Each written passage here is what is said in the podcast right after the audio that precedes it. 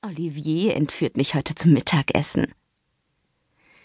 Die Wangen meiner Chefin leuchteten schlagartig zartrosa auf, während sie hektisch an ihrer Bluse zog, um den leicht verknitterten Chiffonstoff wieder in Form zu bringen.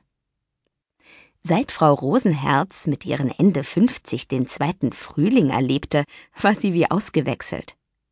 Immer wenn ihr Kavalier Olivier sich ankündigte, mutierte sie zum Teenager, der zum allerersten Mal ein Date hat. An diesen Tagen rieb sie sich zigmal die schweißnassen Hände an ihrer schwarzen Stoffhose trocken und fuhr unentwegt die Konturen ihrer Lippen mit einem Lipliner nach.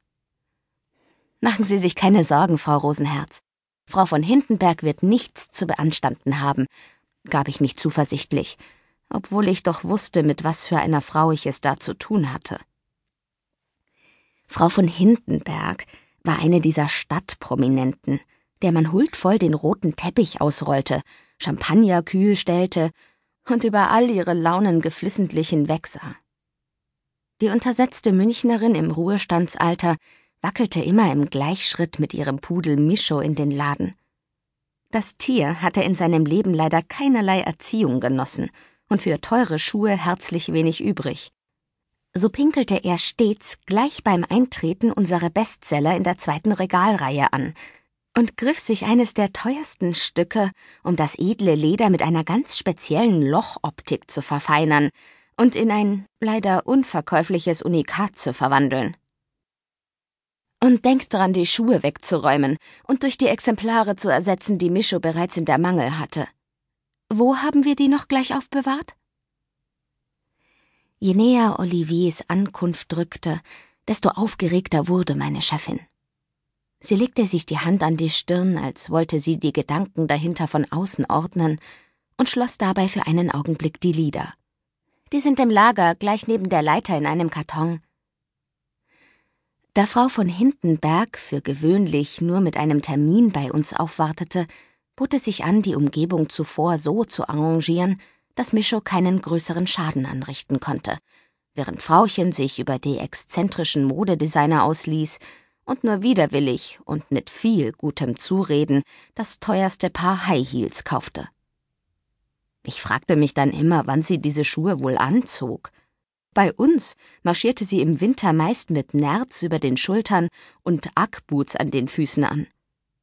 Im Sommer trug sie Birkenstock und ein oft viel zu blumiges Kleid.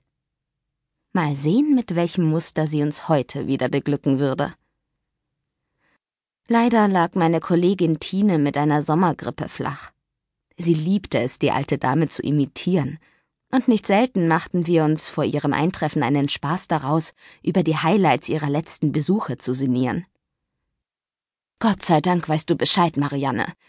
Ich brauche dir ja nicht zu sagen, wie wichtig die Frau für unser Geschäft ist.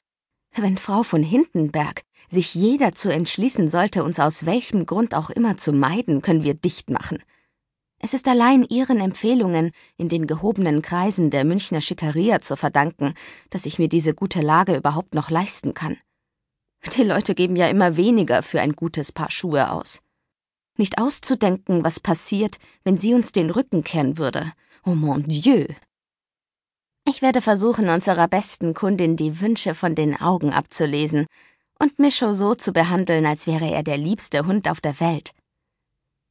Das war die Kehrseite der Medaille, die Kundschaft. Leider erwarteten unsere exzentrischen Käufer einen ausgesprochen hohen Service.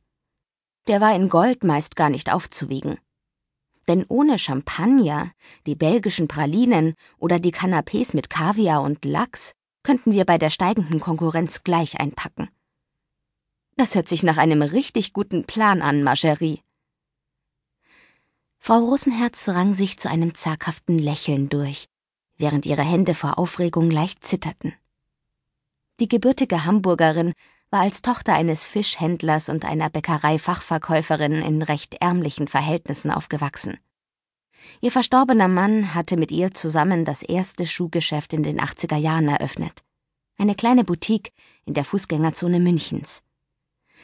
Durch enormen Ehrgeiz und eine gewaltige Portion Fleiß brachte es das Ehepaar schließlich zu einem Geschäft in den fünf Höfen, der Innpassage der bayerischen Metropole. Leider verstarb ihr Mann Hubert kurz darauf an einem Herzinfarkt. Er hatte gegenüber seiner Frau nie über Beschwerden geklagt und war schließlich eines Abends ins Bett gegangen und eingeschlafen, ohne am darauffolgenden Tag wieder aufzuwachen. Der Schmerz und die Trauer, die meine Chefin daraufhin vereinnahmten, waren unbeschreiblich. Ich habe noch nie einen Menschen so leiden sehen. Umso mehr freute ich mich nun für sie, dass sie Olivier kennengelernt hatte. Seit sie den Franzosen datete, übte sie sich kontinuierlich in der Muttersprache ihres Liebsten und besuchte mittlerweile sogar den fortgeschrittenen Kurs an der VHS. Sie vergrub sich nicht länger in ihrer Wohnung, sondern lebte ihr Leben im Hier und Jetzt, ohne die Vergangenheit dabei zu vergessen. Liebe konnte schön sein, bei den anderen zumindest. Mich dagegen hatte Amors Pfeil bisher immer zielsicher verfehlt oder noch schlimmer mit dem Falschen verbandelt. Dennoch wollte ich die Hoffnung auf ein Happy End nicht aufgeben. Noch nicht. Mit meinen 35 Jahren war schließlich noch alles möglich. Gut, fürs Kinderkriegen wäre es dann doch langsam an der Zeit, dem potenziellen Papa zu begegnen. Schließlich sollte man sich dafür schon etwas besser kennen. Ein Kind mit einem One-Night-Stand war für mich keine Option. Kinder mussten doch aus Liebe und nicht aus einem einmaligen Samenerguss entstehen. In dieser Hinsicht, aber auch nur in dieser Hinsicht, war ich absolut Oma Käthes Meinung. Erst Ehe, dann Kinder. So einfach klang meine Formel fürs Leben. Viel mehr erhoffte ich mir auch gar nicht davon. Immerhin hatte ich einen tollen Job, sah man von dem pinkelnden Mischo und dessen quengelndem Frauchen einmal ab morgens als Erste die Ladentür zu öffnen und den Geruch der hochwertigen Materialien tief in meine Lunge einzusaugen, hauchte mir immer aufs neue frischen Lebensgeist ein. Tine schimpfte mit mir zwar wegen der Pestizide. Wenn es nach ihr gegangen wäre, müssten wir einen Mundschutz tragen, um die nach ihrer Meinung giftigen Dämpfe der Ware nicht einzuatmen. Es konnte halt nicht jeder so tief mit seinem Beruf verwurzelt sein wie ich, tröstete ich mich dann. Nichts und niemand würde mich aus dieser Welt vertreiben können. Die Schuhe standen mir viel näher, als jeder Mann es je sein könnte. Bisher gab es zumindest keinen ernstzunehmenden männlichen Kandidaten, der sich auch nur ansatzweise zwischen mich und meine Lieblinge hätte drängen können. Alles oberflächliche Proleten, mit dem Hang, das Münchner Nachtleben aufzuwirbeln, um die Tage mit bis weit über die Nasenspitze hochgezogenen Bettdecken zu verschlafen.